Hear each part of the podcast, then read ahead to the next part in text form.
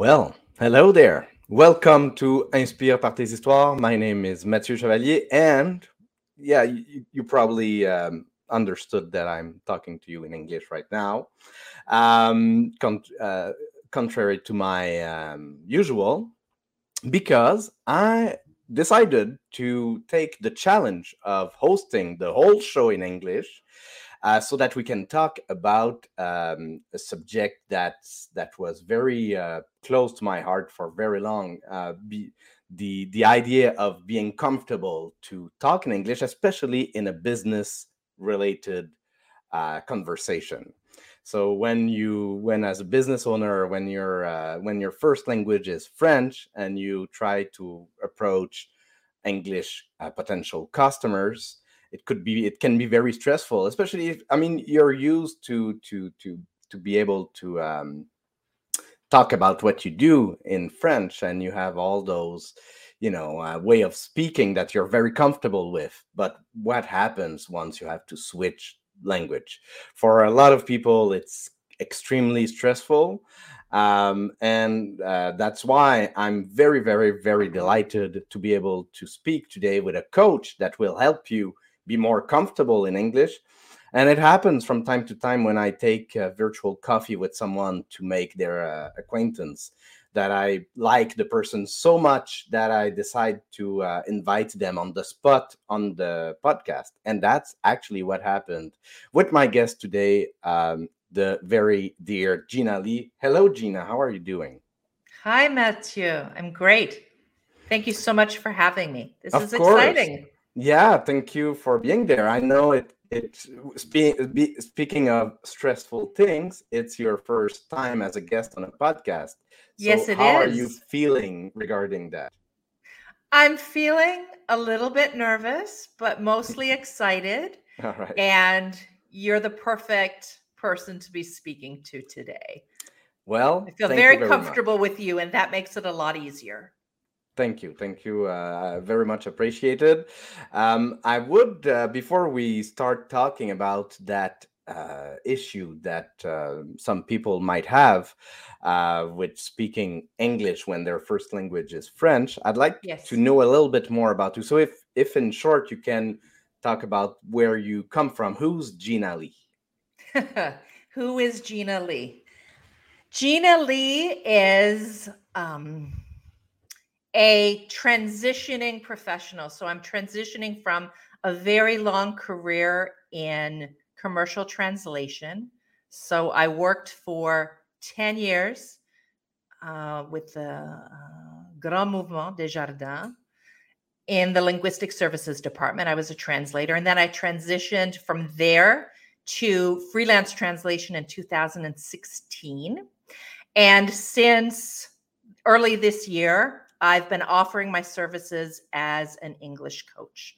And what that means is I work specifically with Francophone entrepreneurs who already have a very good level of English. They feel fairly comfortable in everyday situations speaking in French. But when it comes time to sell their services or products in English, that's a very different, um, it's a very different story yeah.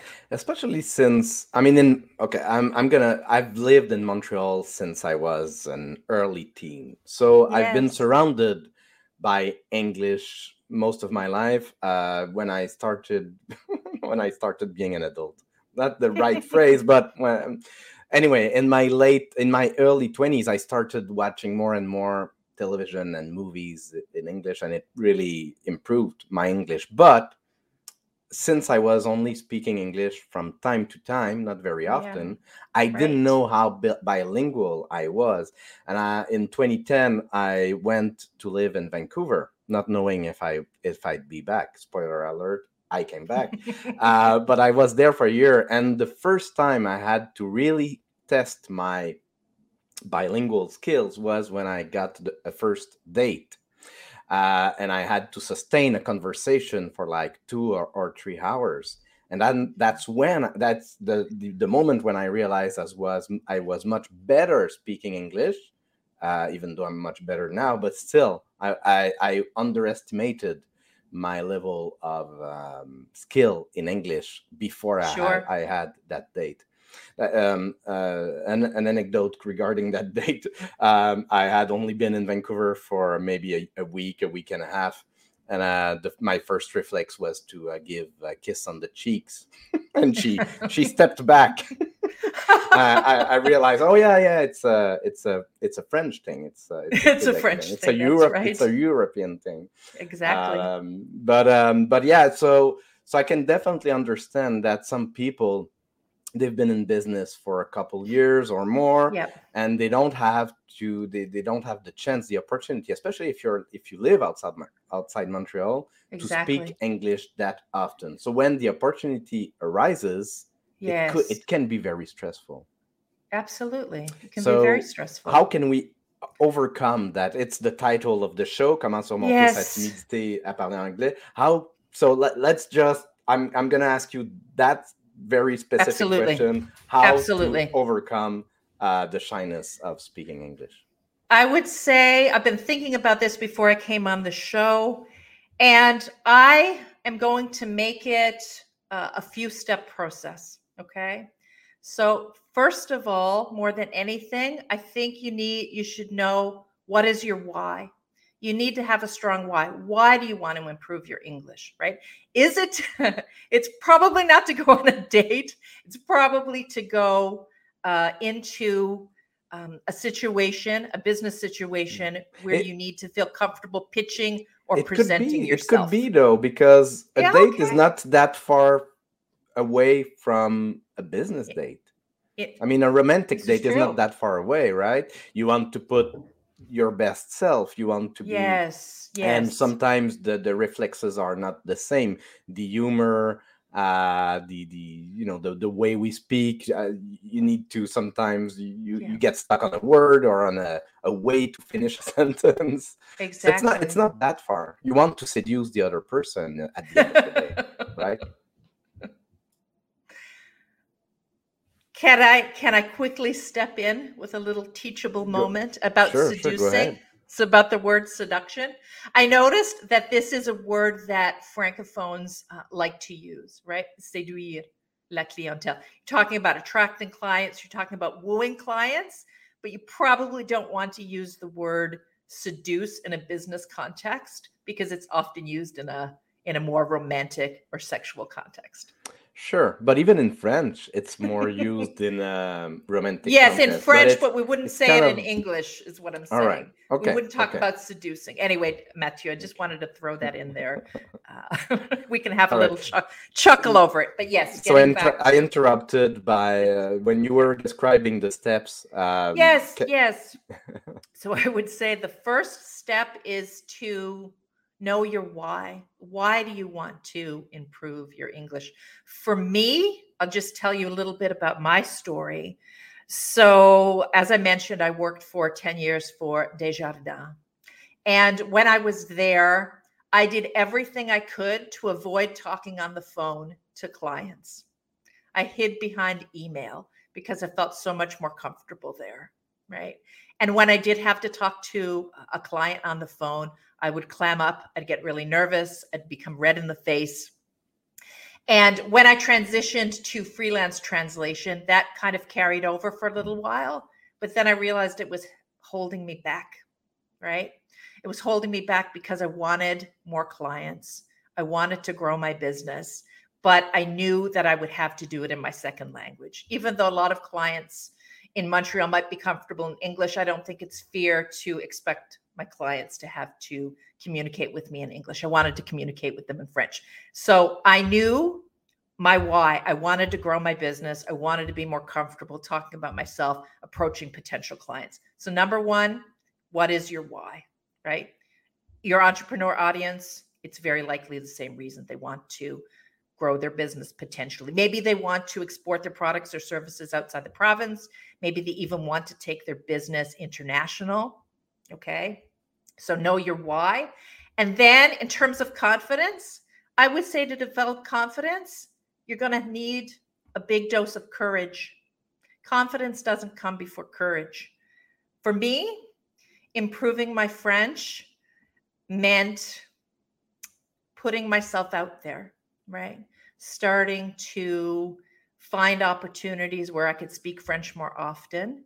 And of course, in the beginning, I felt very self conscious doing that, right? So I was looking for more opportunities, going to networking events in French. That was a big, big part of the process, right? And so I remember, for example, when I actively started networking on a regular basis, which was early last year. I did it through virtual clan d'affaires through the uh, Chambre de Commerce de Montréal. And these were two um, hour meetings once a week where we would have to present ourselves, um, se présenter sous différents angles, right? To talk about our challenges, to talk about our backgrounds, to talk about the things that we were dealing with. And I Mathieu, I was terrified because I'm not a naturally super shy person, but I felt very, very uncomfortable having this in French.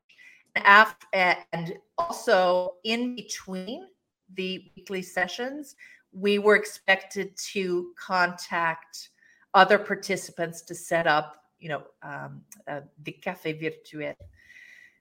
And I did that three or four times a week for anywhere from a half an hour to an hour, and it was terrifying. And so the first the first cohort that was over, I thought I'm never doing that again. I survived that, but I'm never putting mm. myself through that again. Well, well, I, I, I like the. Myself, go ahead, please. I, I like I, I, like the way you're uh, bringing it. Basically, you need to get out of your comfort zone, Absolutely. which can be uh, painful.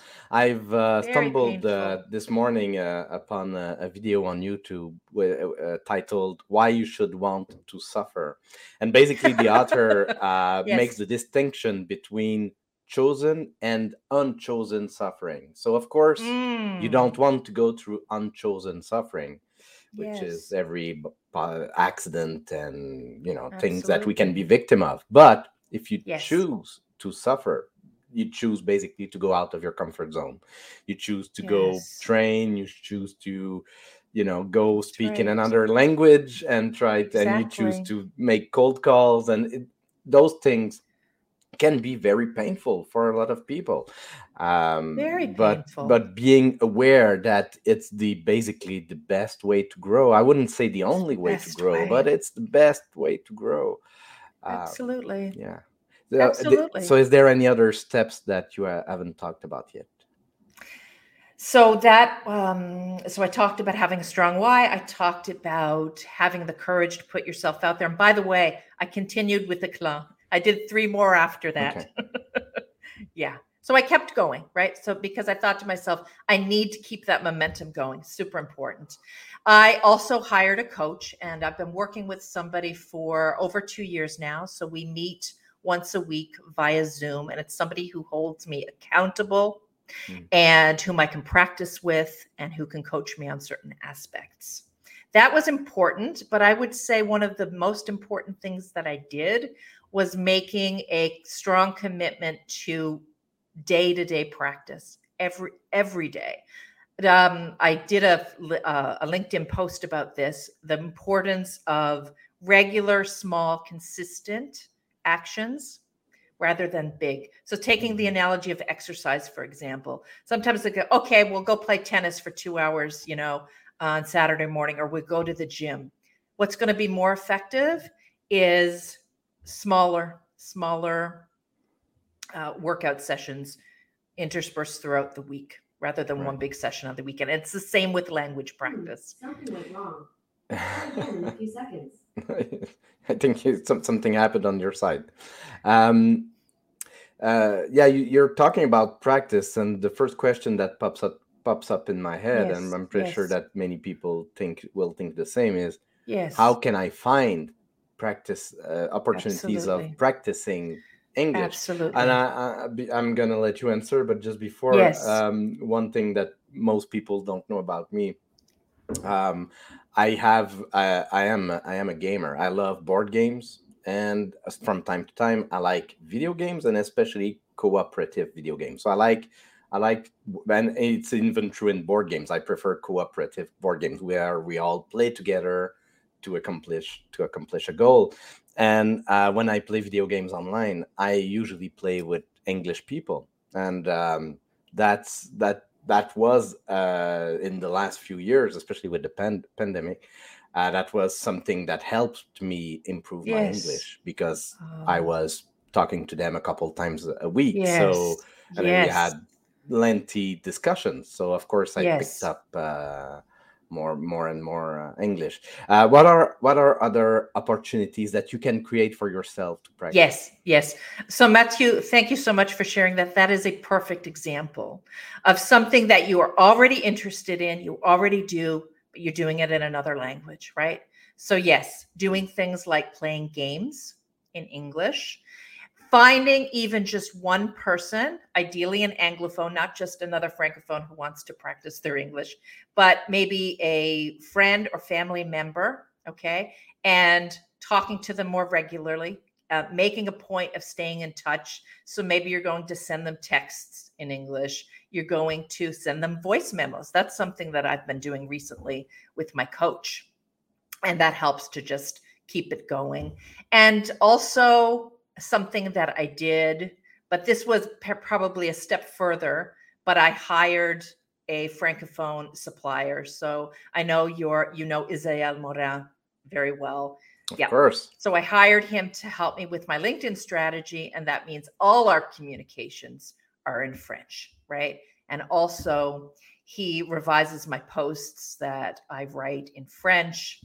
And it's a great opportunity. It's an extra practice Mm. for me. So it's going that and, and even an extra step beyond that. And of course, you know, watching shows in English.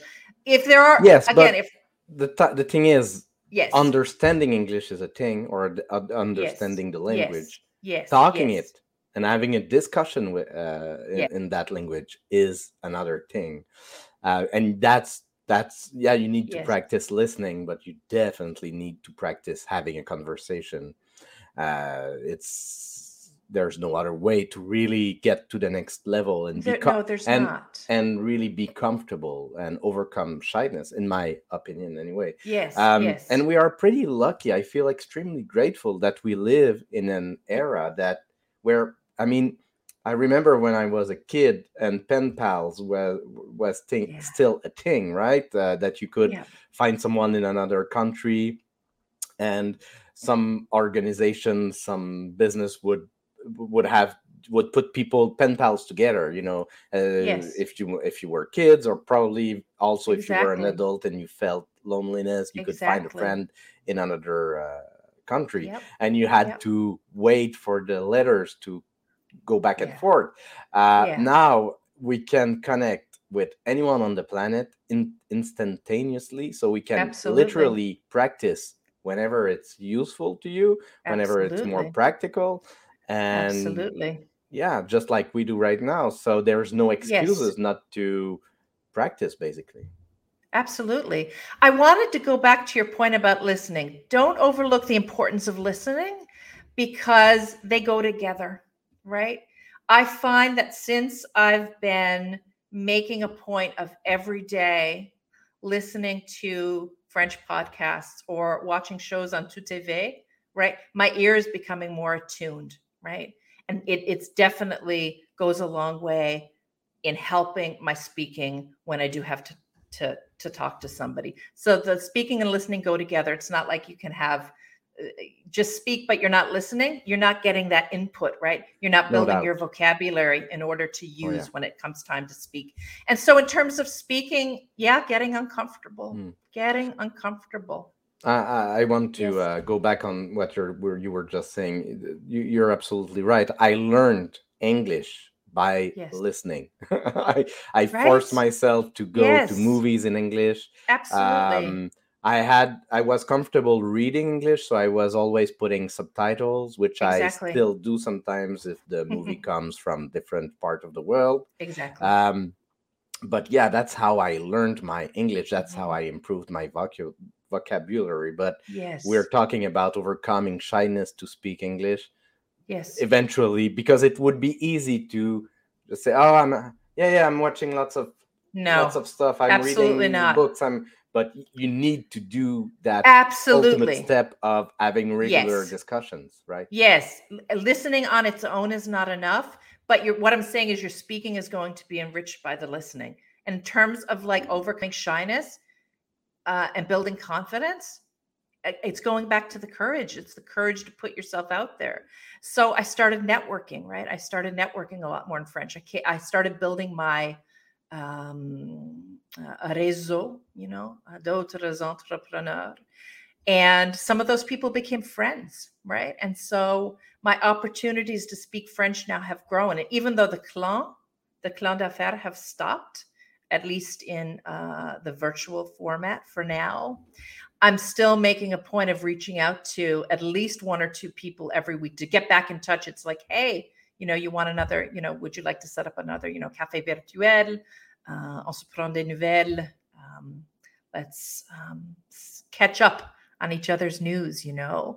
And even, I have to say that even this opportunity right here today to speak to you would not have come without that commitment um, to my French, right? Of It's course, of course. right? And that's why we're doing it in English, but it's because I've become more active on LinkedIn. That's another step that I wanted to mention.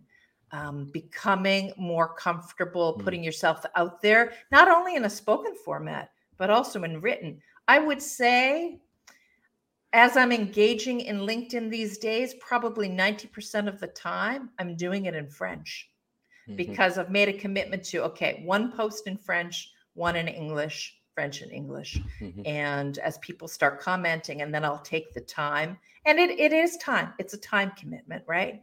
Um, to in, continue with that conversation. And so that's another thing. And so it it it all goes together right? And you'll you'll find anyone who's listening and who wants to improve their english start small start small. You know commit to the 15 minutes of language practice at first. And as you start becoming more comfortable, you start looking for networking opportunities, right? You will grow your network and there will be Mhm. more people in your network who are Anglophones. I would say set a goal for yourself, maybe. If some of you who are listening are more, you know, quantifiable, it's like, you know what, I'm going to increase you know my anglophone network by you know x percent maybe in you know x percent of time amount of time and that will spur you on to do that And there's something important you said. Uh, writing Yes. in English is going to be important, and also I would add reading yes. English. Um, all we of it often have the the chance to either when we want to read a book, let's say Simon Yes. Sinek, start with why. Um, that book exists in French, of course. So the the, Yeah. the the the quick shortcut would be to go. Oh, I'm gonna buy the French version. I'm gonna. It's gonna be easier to understand. But at the same time, uh, what I realized uh, after reading English for, I mean, almost all my life, is that uh, my written English is often better than a lot of um, of uh, English speaking people on the internet. Exactly, I yeah. would not write then T H A N and all those um, Mhm. all those uh, easy uh, mistake that you can make um, in uh, in English or uh, you know there's a lot of them uh, and I always spot I always see those mistakes either they're in French or English. Yeah. It always like struck me. Um, but yeah, reading English is going to improve well your not only your uh, vocab vocabulary but also the way Yes. you write. You- exactly You, build sentences. absolutely you build us- sentences Usually, the English will be extremely proper in books, much more so than absolutely when we hear people talking and Yes. they've developed the yes you know the way we talk, which sometimes it's really different from the way we we write, right? So Absolutely, absolutely. And so that's something I would say newer for me this year, engaging on LinkedIn, because my posts are generally, my French posts are generally revised by someone. So even before I started Mhm. working with Isael, here's another tip for your uh, listeners who might want to write some posts in English. I would recommend having them revised because it's part of your brand, right? It's, it's important. I consider those posts very important. And so my French posts are always looked at by a francophone. Okay. And so before I started working with Isael, I worked in tandem with another translator. So she was an English to French translator, and she would revise my French posts, and in exchange, I would revise her English. But I did not feel confident engaging, right? Because I felt, oh my gosh, I can't, I can't just, uh, you know, respond to comments in French because, oh my God, people are going to judge me. But here's another tip that I will give you it's okay. It's okay to be imperfect. You know, I think that authenticity is so much more important than perfection. And I, will I'll go back to the clan d'affaires on that. So in the beginning, I every week I would show up with a very uh, perfectly polished, or what I, I, hoped was perfectly polished uh, uh, pitch. You know, we'd have anywhere from two to five minutes to uh, talk about a particular topic, and I would rehearse it. You know, for an hour before, and I would go. It's like, okay, and I'm going just just going to recite my my um, uh, my little speech. But I realized over time I became more comfortable. Right, week after week, I thought, you know what? I'm just going to go, and I will have roughly an idea of what I want to say, and then I will trust myself to say the rest of it. And I'm an Anglophone. I'm not a Francophone, so nobody's judging me uh, for my French. I wanted to say too that my goal with French was never to become super fluent because I don't live in Montreal, right? I live in Anglo Canada. I live here in Ontario. But my goal was to become much more comfortable speaking French. And you overcome your shyness by doing. Yes, part of it is is mindset, you know, but a big part of it is just doing. And that goes back, Mathieu, to the courage the confidence comes with the courage to put yourself out there. And the more you expose yourself, the more opportunities you find to speak French, whether that's through networking, mm-hmm. whether that's with an Anglophone friend or a coach, for example, um, that will come. Right. But right. It, it, goes back to the courage. there's something you said that uh, um, made me think about. Uh, I'm, I'm often t- uh, talking about the Four Agreements book on ah, this yes. show uh, yes. les, les, quatre accords Toltec in French. Um, yes, and I one know of the yeah, one of the agreements is that do your best, and your best Always. will change from day to day. So it's yes. fine if your if your best is just lower yes. energy. Just do your best. Um, I'm gonna put you on the spot, and it's fine sure. if you don't have an answer to that. It's okay. fine. Okay. What is the latest book you've read in French? The latest book in French. Okay, so I'm a bit behind on my French reading, I must say. I often read. I, I told more, you I'm, I'm putting you on the spot. It's more articles in in actuality. I'm actually behind on my reading, and I'm a big reader, but it's part of my plan for the summer. I tend to read both fiction and nonfiction for some reason, not because summer um, summers aren't really busy. Summers are you often super busy for me, but it, mm-hmm. there's something about summer that uh, is conducive to more reading for me. And so I'll I'll get back to you on that, Mathieu. But it's been a while. I don't remember the last one I would have read. It's been a long time. I have so. a recommendation to you, and uh, please. book I'm I'm in the I picked it up at a used bookstore, and I've never read from that author before, and it's written in a really beautiful French um, and people that know the person will know why. Hold on. Sure. Um, it's uh, uh autobiograph biograph. Okay, I'm not gonna try and say that word in English, but um, maybe a memoir. Félix, Félix, yes, memoir. Félix Leclerc, moi mes souliers. Okay. Uh, he, he, that he's mostly known in Quebec for being uh, a great songwriter. He's also known in, in yeah. French. He had a really big career, but his yes. writing uh, is, and he's written a couple of books that it's just, it's absolutely wonderful. It's, it's French in its most lyrical. Oh, um, oh, I love that kind of writing way, and it's it's so charming. The humor in that book is is wonderful. So anyway, if you can um, if you can you put that in the chat? To. Yes, I will. Um, Thank you. I will find um, sure a, a web shortcut and I will yes. put it. Um, yes. So, um, the other question I have for you uh, sure. is why should we go with a coach? uh, what would a, a coach bring more to the table than if we tried to do stuff by, uh, in our own by our by our Sure, own. sure. On our own, yes. on our own thank you Oh, you are almost had it. On our own. So I all of these things that I talked about are things that I recommend to clients. Okay. But clients uh, usually come to me because they have specific goals. Things like exporting their products or services to Ontario. Okay. So I would work with them around their specific challenges, their specific needs, the things that they're struggling with. We would work on things like in English, what is your, let's come up with an ele- a few versions of an elevator pitch together. What is your unique selling p- position? How do you differentiate yourself from the competition? Um, we would do role plays, for example, and perhaps they they need practice um, pitching and presenting, but then clients may have objections.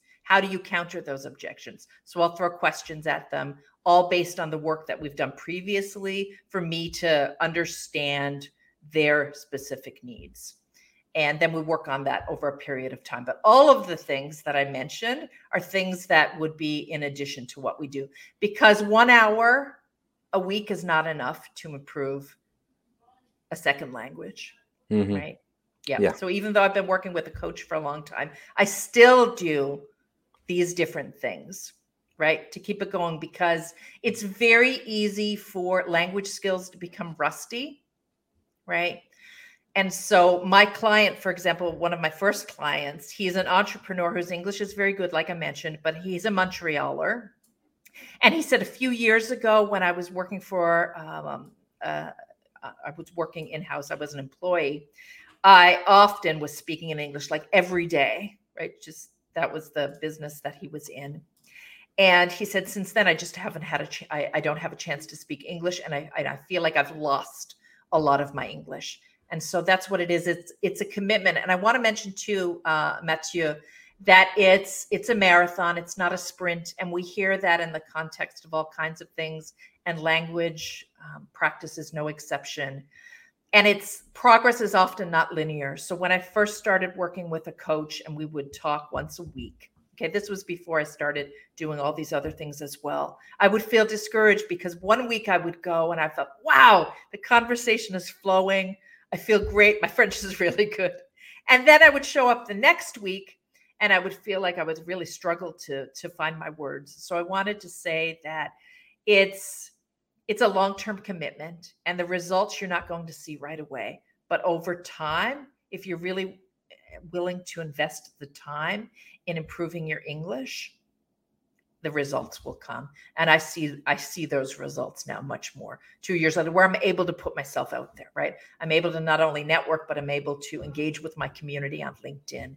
And it's very gratifying but then i have to remind myself i have to keep doing these things. Mm. because if i stopped tomorrow my my french would get very very rusty. Mhm. so it's something that i just have to stay committed to because i'm committed to my why right? I know my why.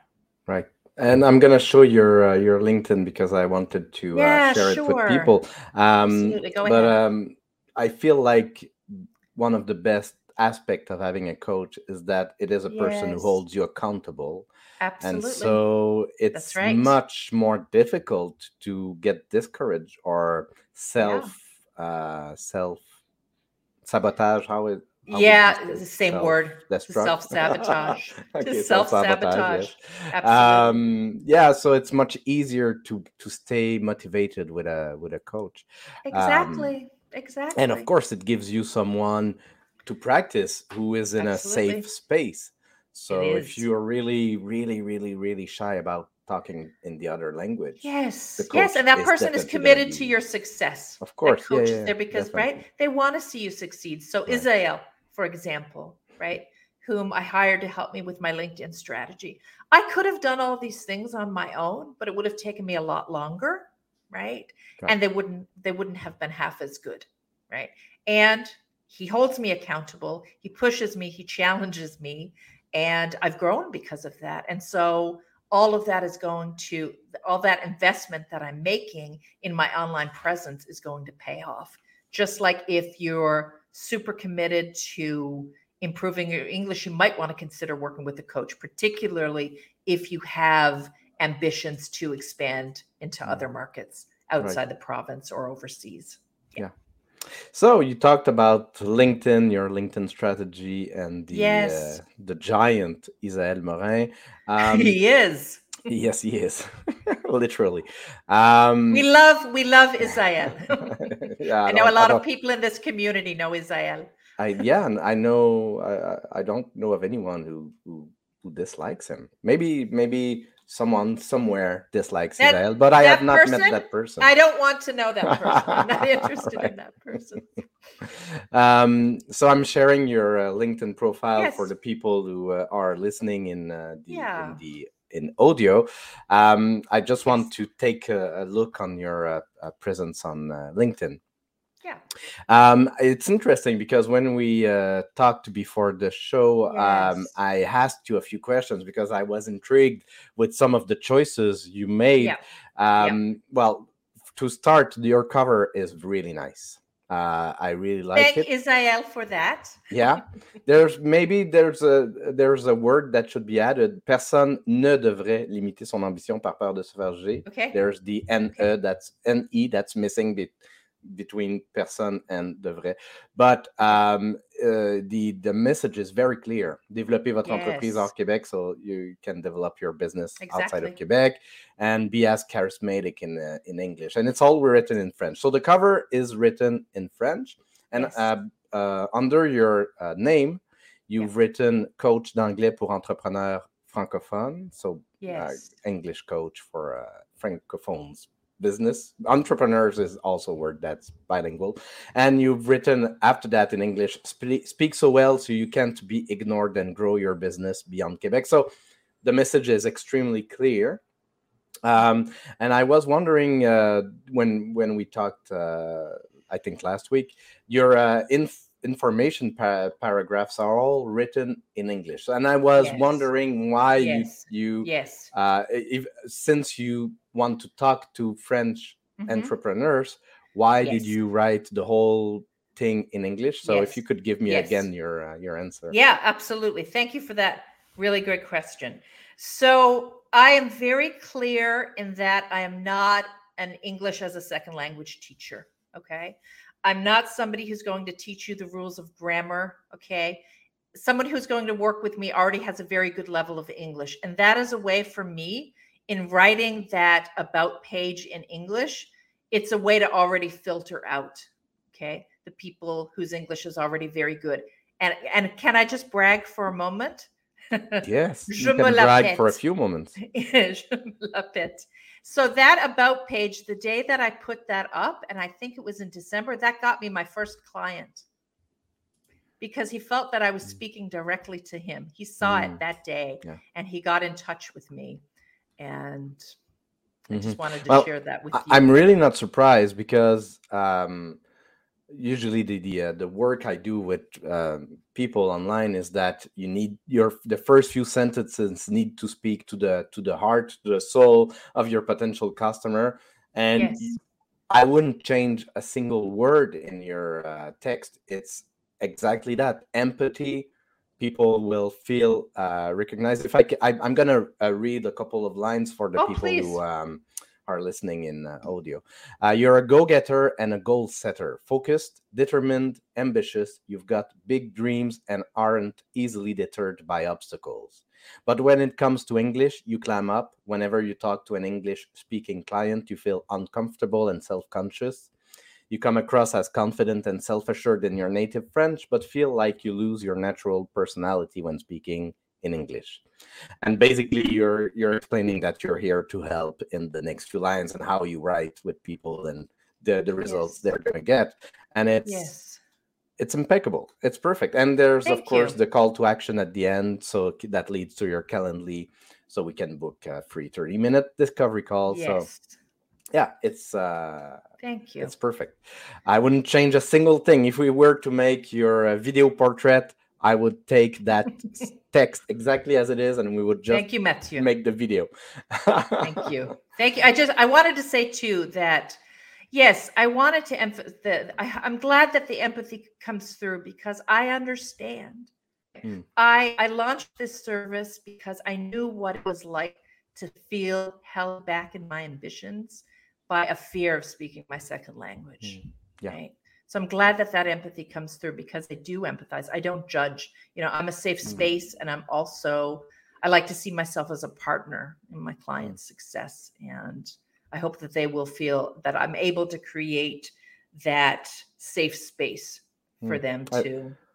I to think shine. it does. Uh, Yeah, and I you. wouldn't have invited you as a guest on the podcast if I didn't feel that human empathy, warm, Yeah. welcoming side uh, that you have. Uh, you're exactly the kind of person I want to connect with on LinkedIn and beyond. Uh, potential customers, potential. Same- Same collaborators, for me. people who have Yes. the well-being of others at heart and you want to make a difference in their life whether they're clients or not whether they're paying customers or not i should say Yes. um, because some people uh, only seem to have at heart the interest of others when they're paying Mm. um, it's another story uh, we're getting towards the end of the show is there anything else you'd like to add before we uh, end it Let me see if there's anything that I didn't uh, I didn't cover.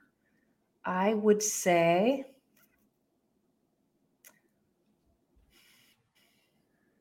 I really wanted to reiterate that point that point about courage because it's so important because we cannot overcome our shyness. We cannot become more confident without taking risks, right?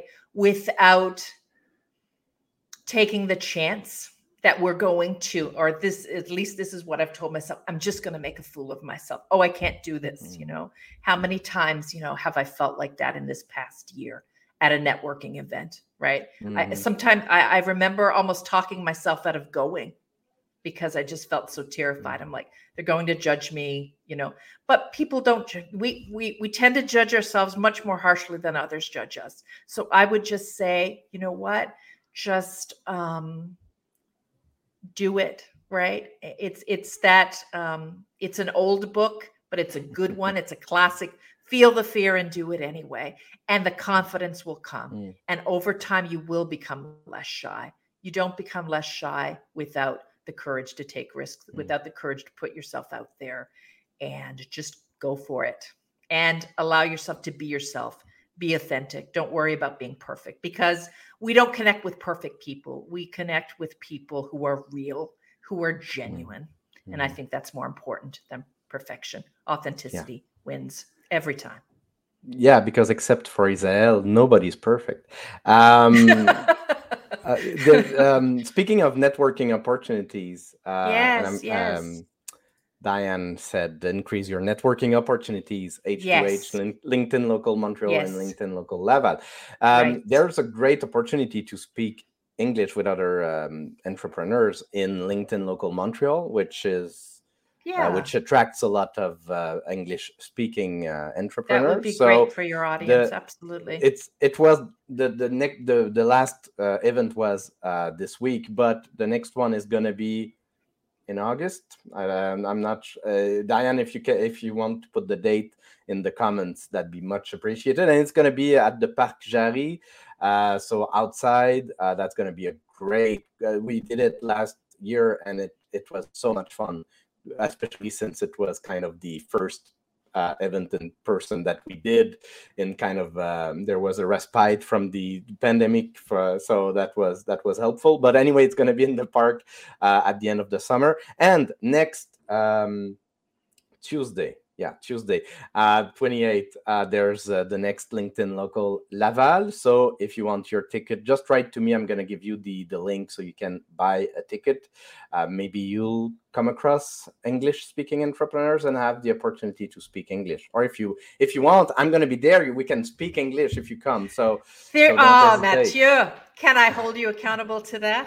Of course yeah sure. I i welcome every opportunity of speaking english and that's, why wonderful. i i suggested that we do this whole show yes. uh, in english. I it's something that's re- i really miss it having whole discussions in english since i left vancouver more than 10 years ago yeah. that's something that i really miss i love not having to tutoiement, vouvoiement, not a, the the, the exactly. I think I feel like English is a very simple language, especially compared to French, like which is a little bit more complex.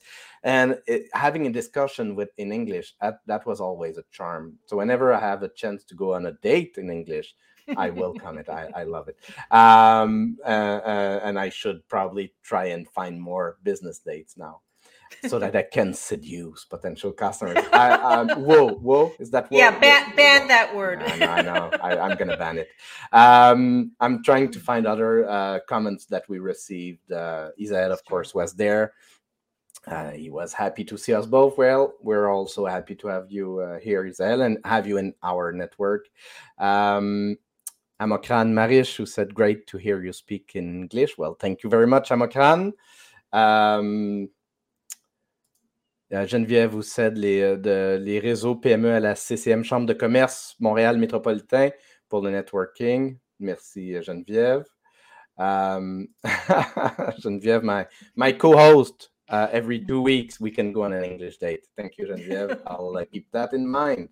Uh, speaking of which, um, the next next week, of course, I'm gonna host the show uh, with uh, Geneviève, and it's not gonna be Inspire par tes histoires. We're gonna Oh. change the title. So Inspire par tes histoires is gonna Ah. be once every two weeks. I'm gonna carry on doing interviews and sometimes solo shows and I'm not going to reveal the name right away. Uh, I'm working on the logo and uh, everything, uh, but uh, it's if you if if uh, some of you watched uh, the the show last week, you probably have a good idea of what kind of energy we have, Genevieve and I, and we're gonna go full 100% in that direction, including in our choice of name. So. Wow. Um, Diane was asking when is the next uh, podcast in English. I I, I, I was going to ask. That was my next question. I mean, will you do more? I of think course. you should do more. I I, I should do I should do one with Diane. Actually, I've never had her as a guest. Yes. That that'd be that'd be great. We could speak about Blue Eyes uh, the whole uh, show because um, she, she's working for a, she's her her uh, business is Blue Eyes Marketing. So we can talk about blue eyes. I've got blue eyes, so yeah, that could be uh, that could be a, a nice topic. Uh, Vicky O'Connor, nice to see you both. Thank you, Vicky. It's it's great that you're here. Um, well, uh, that that's about it. Thank you, Gina, for uh, doing it. You've you've done wonderful for your first uh, Thank you, your first opportunity as being a guest. Thank you. And you did great in English. You were a great host Thank you in very much. any language. you you don't have French, uh, you don't have a website, right? I do have a website. Oh, you do? But it's you know what? It's going. I I could give you the website, but I don't think your listeners will get much value out of it. I think they're really going to get much more value out of my posts on LinkedIn. The right. website is still. It's going to evolve. It's going to change over the next year or two. It's Okay. GRL, but if they want to know, I'll just put it in the chat. But I think they'll get much more of a sense of me and what I offer on LinkedIn All right. Well, and my um, content in. Yes, but I'll put it in the chat anyway. Did it go? Thank Yes, you. I invite everyone Yes. to um, connect with you on LinkedIn. Yes, Personalize do. your uh, connection. Uh, tell Gina that you've uh, seen her on the on the podcast, and you're making great content. So you you should definitely you people should definitely connect with uh, Gina. Uh, you're gonna have you're gonna have access to great content. Um, and for my part, if you want to have a video portrait of your business so that you can greet customers, potential customers on your website and um, convert them in customers, well, uh, I, I'd be very happy to have a chat with you and see if we're comfortable. Um, so thank you, Gina, for your uh, very generous presence to the to the show. I hope we can do this again sometime. Oh, I would love that. Thank you so much, Mathieu. Thank you. Thanks, thank you everybody, for listening and watching. Who, who were, yes, thank you everyone who was watching. À la revoyure.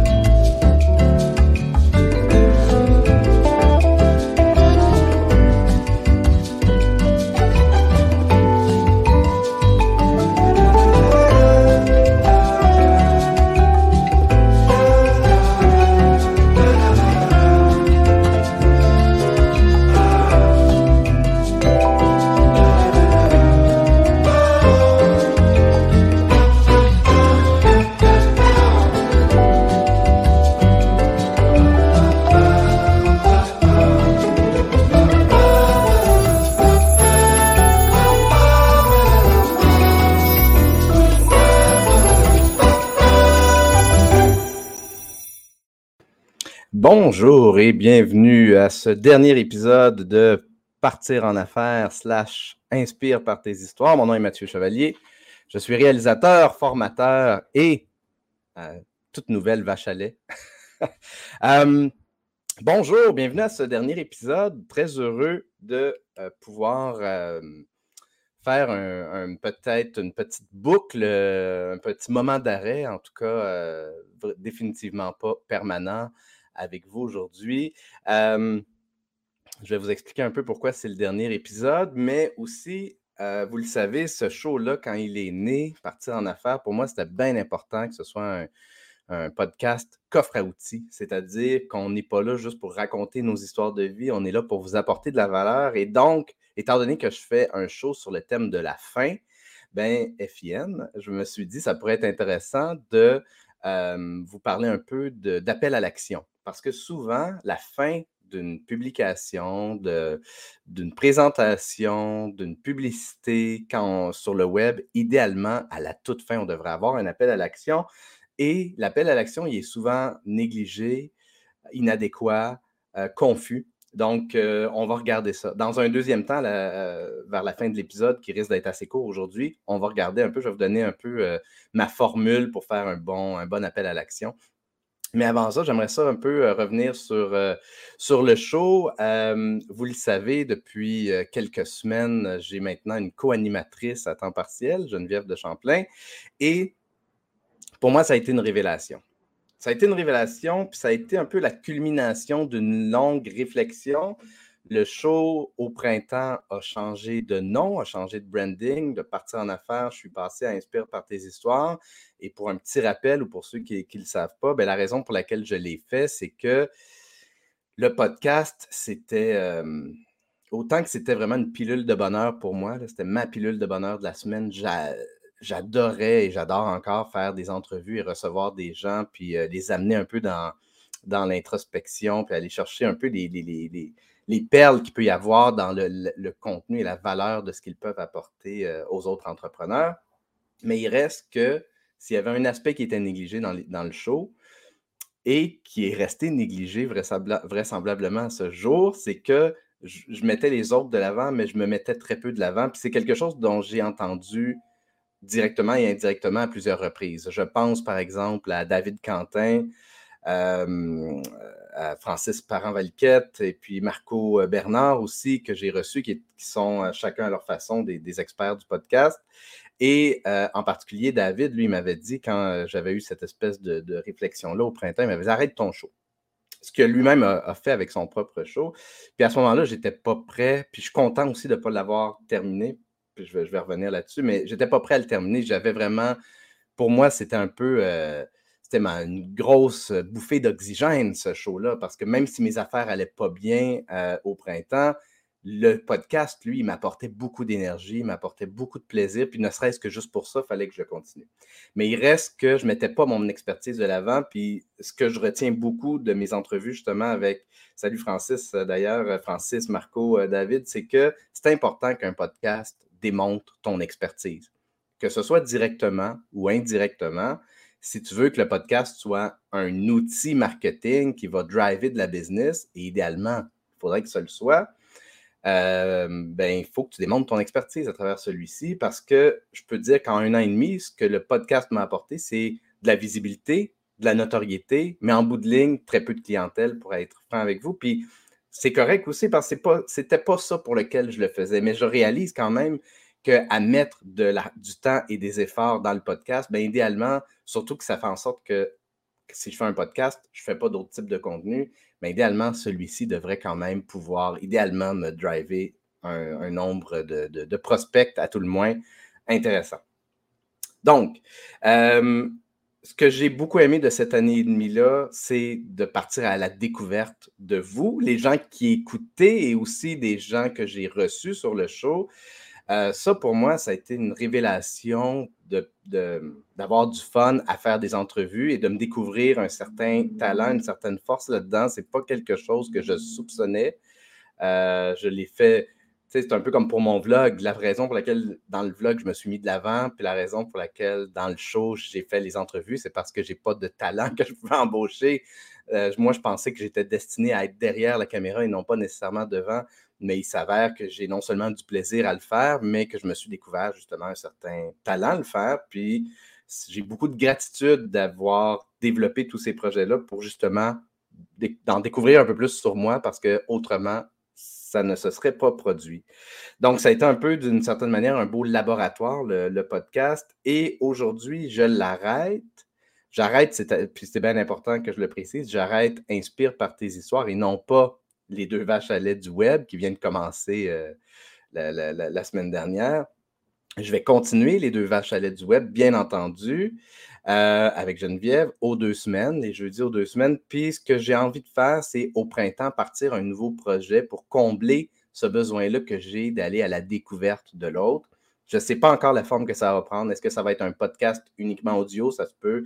Est-ce que ça va être je ne sais pas, une série de documentaires ou des vidéos style des vidéos réflexions que j'ai fait, je ne sais pas. Je ne sais pas encore. Je veux me déposer, prendre le reste de l'été pour me déposer, accueillir un peu ben, votre feedback, puis le mien aussi, prendre du recul finalement par rapport au show pour éventuellement revenir en force quelque part cet automne.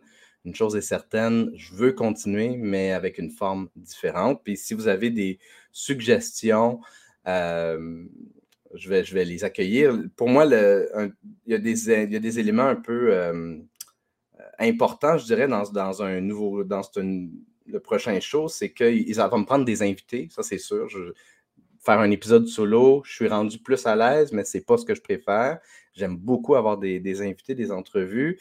Euh, puis l'autre aspect, ben, c'est que ça doit tourner ça doit tourner autour de l'empathie, puis autour de la clarté des messages. Pour moi, c'est quelque chose qui, euh, puis même avec les appels à l'action dont on va parler bientôt, c'est quelque chose qui est crucial. Puis je pense que c'est aussi là où j'ai la plus grande force d'aider les gens à faire du sens de leur message, puis à le clarifier pour qu'un client potentiel, qu'un employé potentiel se reconnaisse rapidement et que le message lui donne le goût de passer à l'action. Et donc, il faut que le nouveau show puisse transmettre, puisse communiquer, puisse démontrer cette expertise-là que, je possède. Euh, et, c'est sûr qu'un des aspects que j'ai beaucoup aimé aussi, puis que j'aimerais qu'il fasse partie d'un prochain show, c'est de détabouiser les choses, d'aborder des sujets. Euh, que je pense au libertinage, je pense à la santé mentale, des sujets que j'ai abordés euh, dans la dernière année et demie. Ça, pour moi, c'est quelque chose qui viscéralement très important, de défaire un peu les idées préconçues, les, euh, clichés, les, tabous. Euh, donc, bref, pour le moment, vous le voyez, c'est comme plein d'idées, de mots-clés que j'ai dans ma tête, mais je ne sais pas encore ce que ça va être comme concept. Maintenant, J'aimerais ça parler un peu d'appel à l'action parce que c'est quelque chose qui devrait idéalement terminer en beauté euh, une pièce que vous placez sur le web, que ce soit même dans vos messages sur votre site web, ce que je vois justement avec Geneviève aux deux semaines, que ce soit dans votre profil LinkedIn, dans vos publications ou dans des publicités euh, que, que, vous faites. D'ailleurs, j'ai fait l'exercice avant de commencer le show d'aller sur Facebook puis de voir. Je voulais, trouver un exemple de, publicité qui manque d'appel à l'action ou qui a un appel à l'action confus. Et je voulais trouver un exemple d'une publicité qui avait un, bon appel à l'action. Et ça a été super, puis je le voulais en français, puis ça a été super difficile de trouver un bon exemple, de, trouver des, exemples de, de, publicités qui n'ont pas d'appel à l'action ou qui en ont des, qui ont des appels à l'action confus. Ça, il y en avait pas mal. Je vais, euh, je vais vous les, euh, je vais vous en partager un, ça va être mon, exemple euh, d'appel à l'action. Je vais l'appeler confus, mais en tout cas, à tout le moins, euh, ce ne sera pas très long, je vais le réouvrir. à tout le moins, il manquait de, il manque de, il manque peut-être de clarté dans cet appel à l'action-là. Puis c'est vraiment rien contre la personne. D'ailleurs, vous allez reconnaître rapidement euh, voilà, je vais le partager. Euh, c'est un post d'Alias Entrepreneur, donc d'Anthony, qui commence avec une ligne qui dit Serez-vous avec moi le 7 juillet Fait que là, à moins qu'on connaisse Alias Entrepreneur et qu'on connaisse Anthony, c'est pas le meilleur appel à l'action. On s'entend, c'est pas la meilleure accroche. Euh, serez-vous avec moi le 7 juillet Pourquoi? C'est surtout que là, en ce moment, j'ai ouvert la publicité, la publication, ben, la publicité au complet.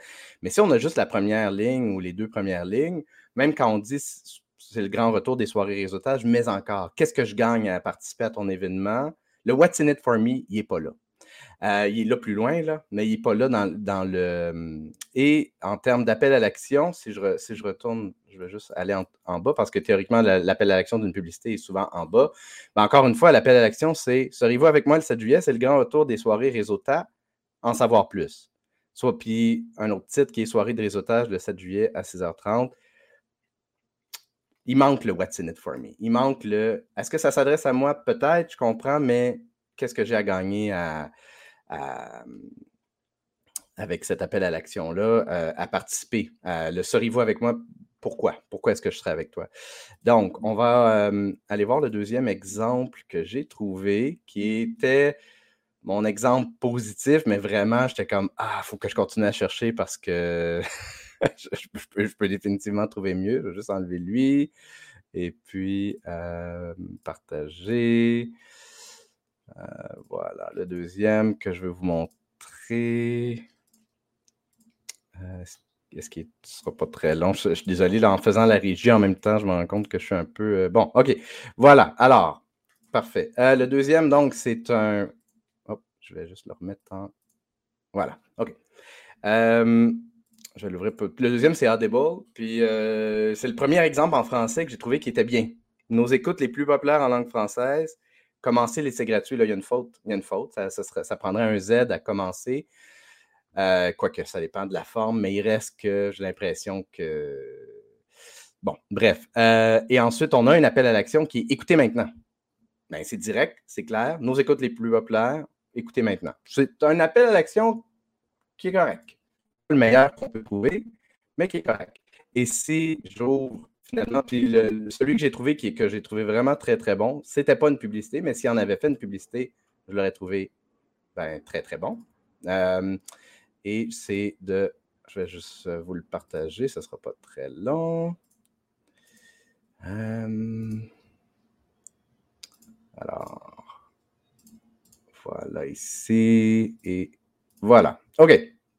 C'est un post de l'arrondissement de Rosemont-Petite-Patrie préparez votre maïs soufflé, les soirées ciné-parc présentées sont de retour. Et l'appel à l'action, c'est réserver gratuitement vos billets pour visionner les meilleurs films du cinéma italien au Parc Dante tous les mercredis jusqu'au 31 août dès 19h. Bon visionnement.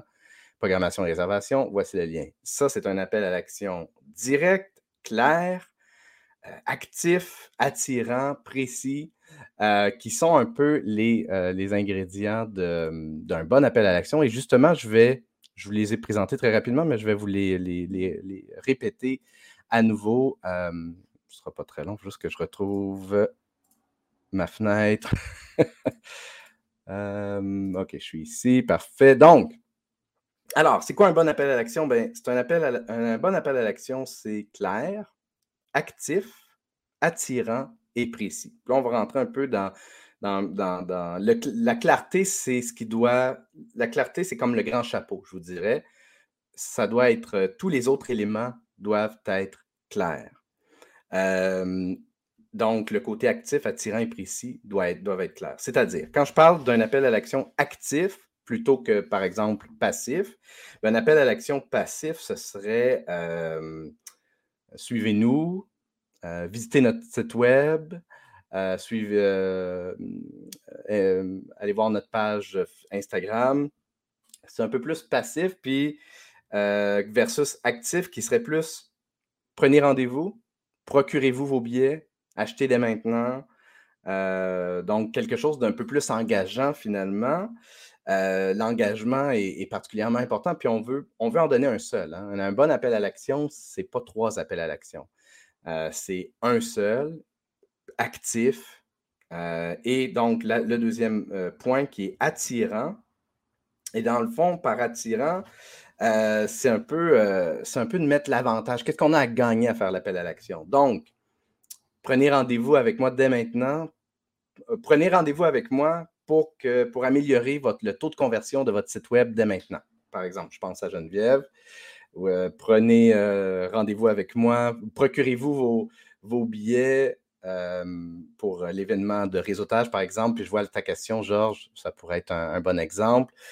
Procurez-vous vos billets pour la soirée réseautage d'Alias Entrepreneur afin d'enrichir votre réseau professionnel afin d'aller à la découverte d'autres entrepreneurs. Donc, bref, d'avoir le, côté, l'avantage qu'on a à, à, prendre action finalement. Et idéalement précis. Donc, le troisième ingrédient, il doit être précis, c'est-à-dire prenez rendez-vous. Euh, donc, prenez rendez-vous pour améliorer le taux de conversion de votre site web dès maintenant en cliquant sur l'onglet Rendez-vous sur mon site web en haut à droite.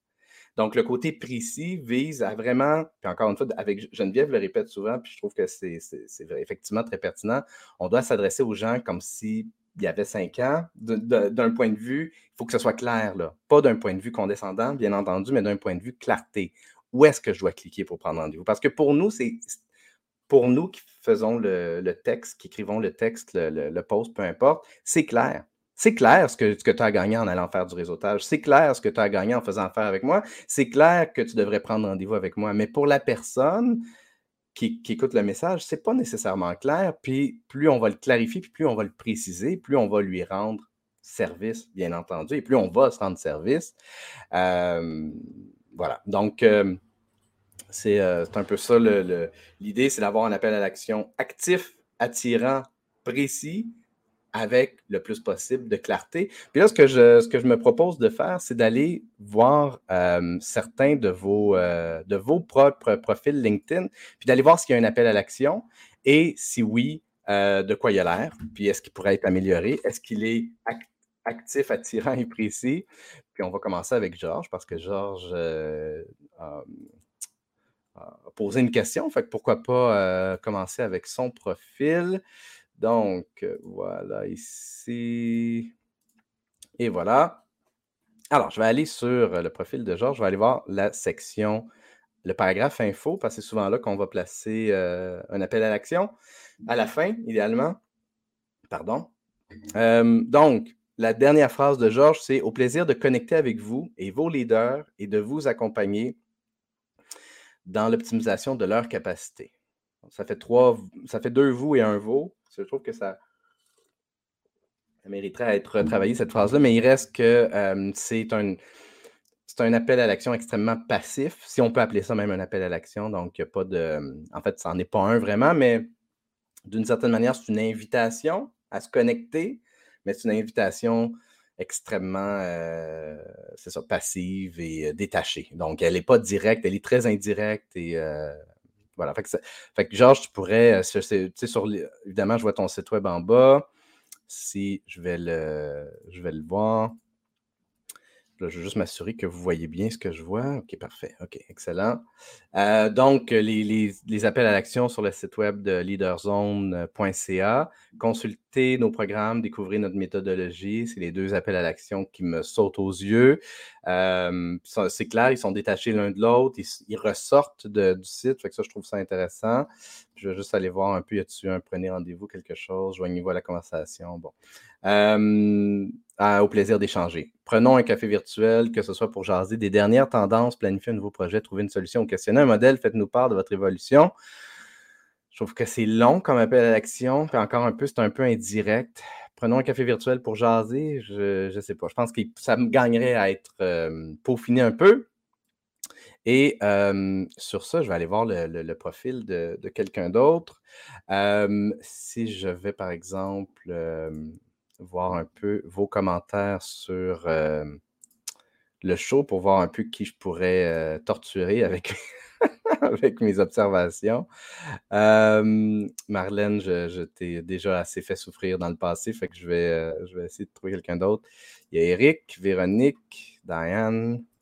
Tiens, Francis, pourquoi pas? Je sais que Francis, tu es en, redéfinition de, ce que tu veux faire professionnellement, ou du moins c'était le cas la dernière fois. Nadine, ça peut toujours être le fun. Nadine, d'autant plus que vraisemblable, si quelqu'un d'habitude et ça coche avec ces choses-là, c'est Nadine. Puis euh, l'appel à l'action de Nadine, donc, dans son paragraphe info, j'ai été euh, à la toute fin. Euh, si tu as des MMI, Mission Marketing Impossible, ce genre de défi me fait vibrer, je me vibrer, pardon, je t'invite à visiter mon site web, empruntemarketing.ca. Tu peux aussi me contacter en message privé ou par courriel.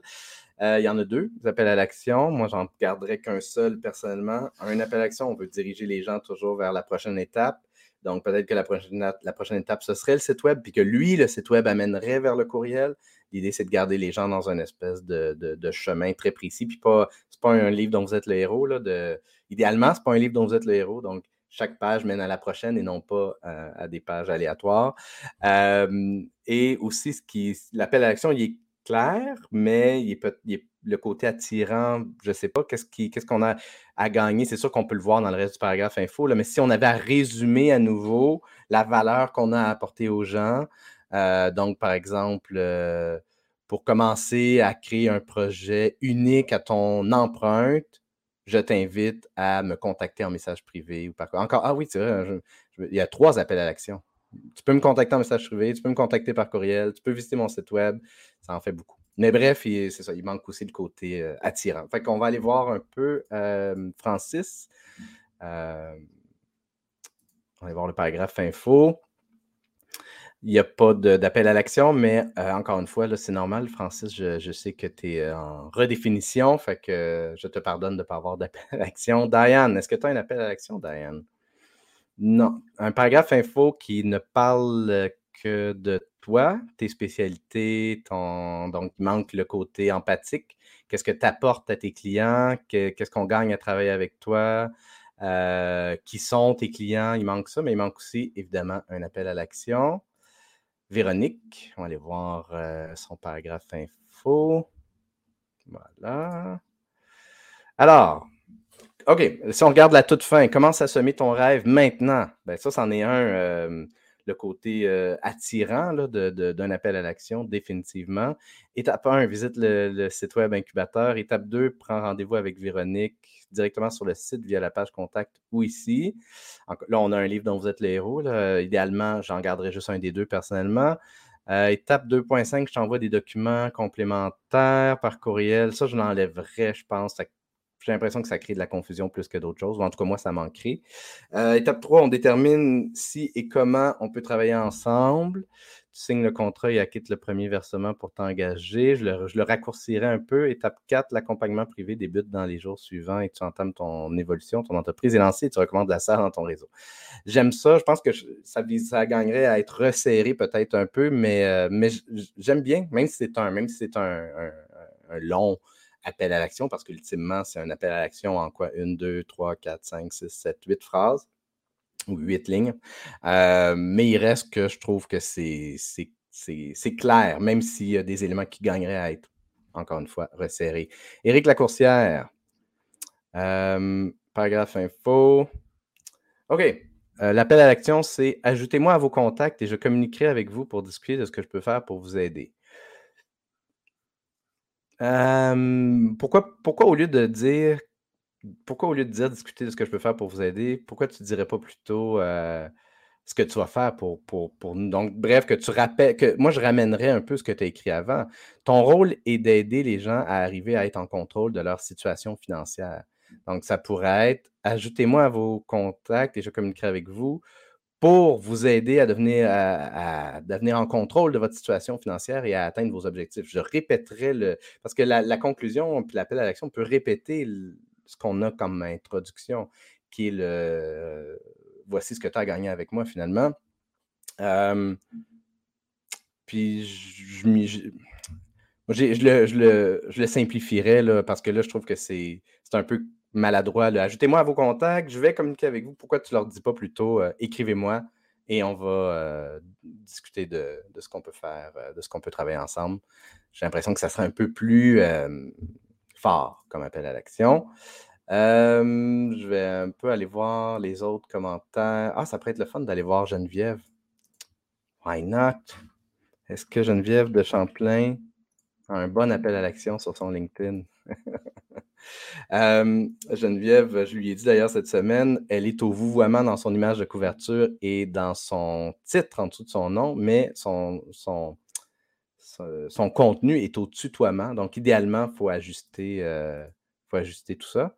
Et, euh, oh, c'est en français. La dernière fois que été voir ton paragraphe info, Geneviève, il est en anglais. J'imagine qu'il vient d'être changé. Et ou c'est peut-être parce que sur mon téléphone, il sort en anglais, puis sur euh, mon ordinateur, il sort en français. Bref, il est au vouvoiement. Donc, encore une fois, à reformuler au tutoiement. On va aller voir l'appel à l'action, qui est la dernière ligne. Envoyez-moi un, message ou visitez mon site web. Donc, on en, on en choisit un et non pas deux pour télécharger gratuitement mon kit de démarrage pour optimiser votre site web. C'est, ben, il, est, précis. Il manque peut-être quand même le côté attirant. Qu'est-ce que mon compte, le kit de démarrage va me donner? Qu'est-ce qui, qu'est-ce qui, quelle est la lumière qui va me permettre de faire? Euh, je veux bien télécharger ton kit de démarrage, mais il faut, que tu me- faut que tu me donnes le, pourquoi. C'est quoi la valeur de ce kit-là? Puis, puis, puis encore une fois, puis il est peut-être en haut, là. il est peut-être dans le long paragraphe, qui est peut-être trop long d'ailleurs pour un paragraphe info, mais ultimement, c'est de le répéter à nouveau parce qu'il y a des gens qui vont.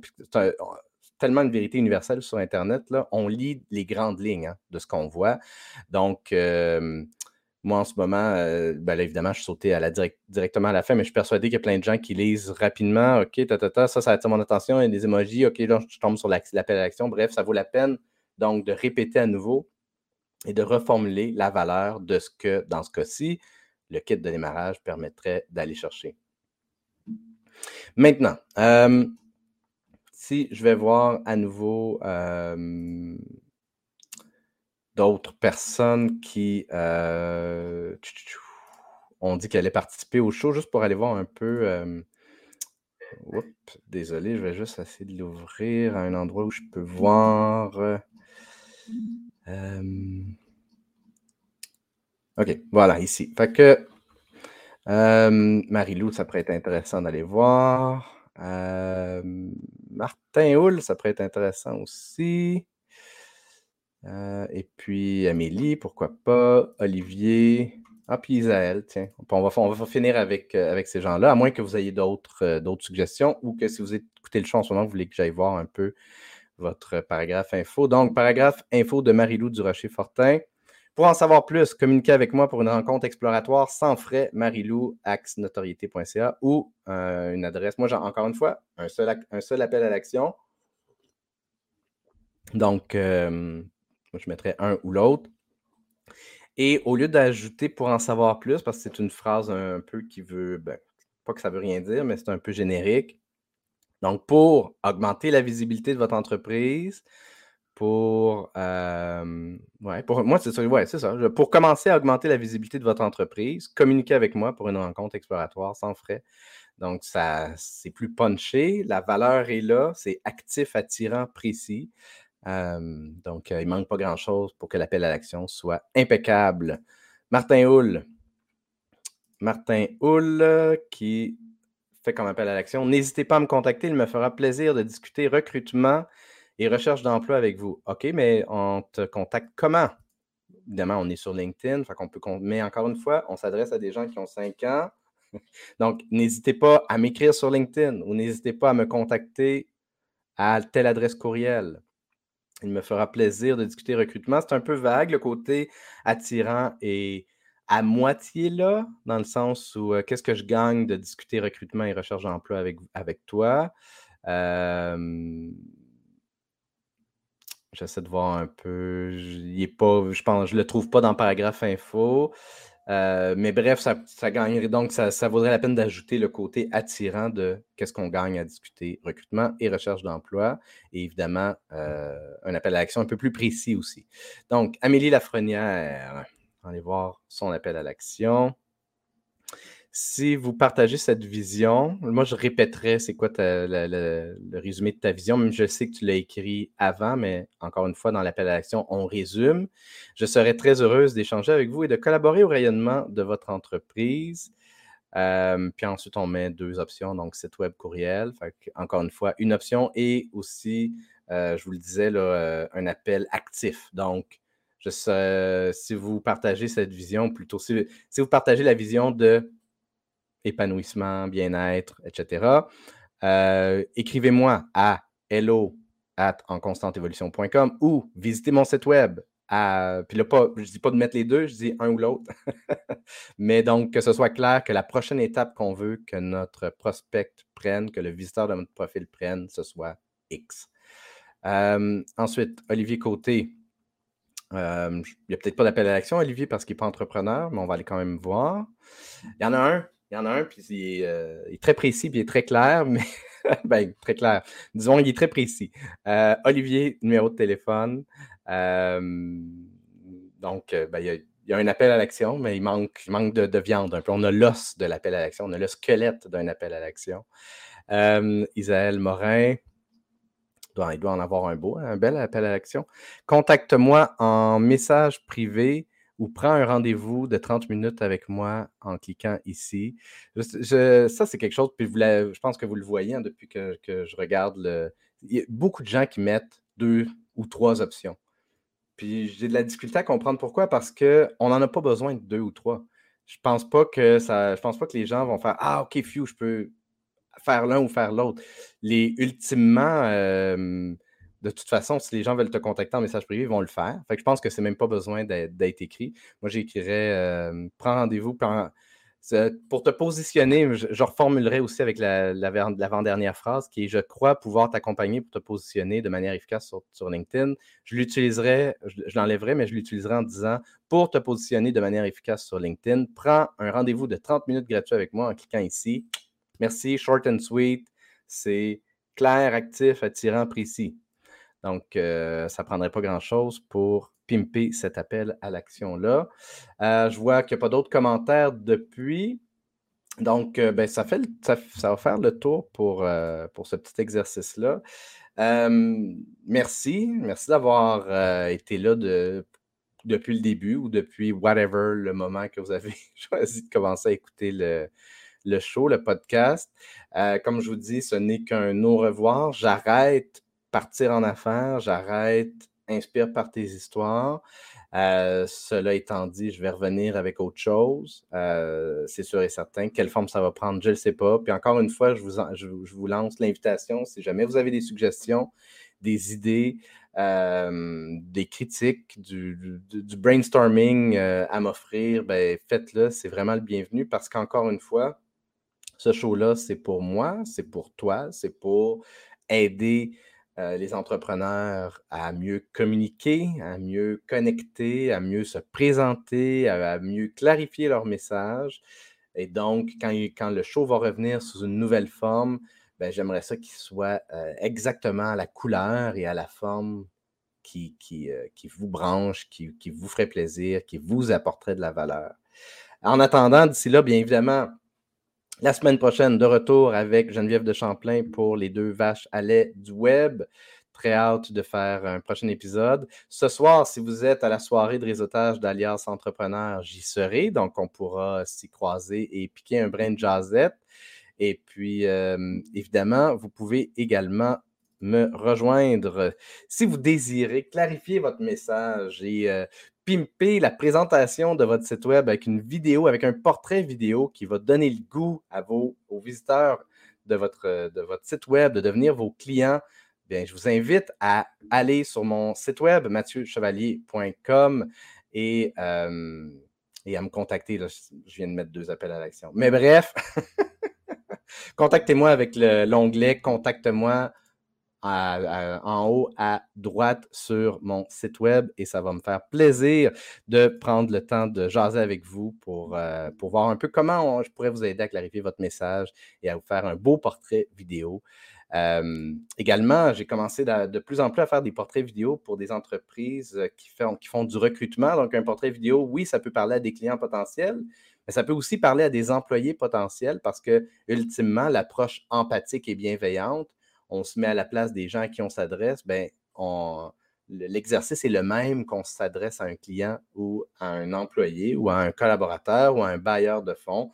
L'idée, c'est de tenir compte de la réalité des gens à qui on s'adresse, leurs enjeux, leurs aspirations et de se présenter comme étant une belle solution pour eux, une belle solution pour un employé, une belle solution pour un client. Donc, bref, euh, n'hésitez pas si jamais vous avez des besoins en vidéo de recrutement ou en présentation de votre entreprise. Ça me fera plaisir de regarder ça avec vous. Je vous dis à la semaine prochaine et également à l'automne prochain pour euh, une nouvelle mouture de ce show. D'ici là, à la revoyure!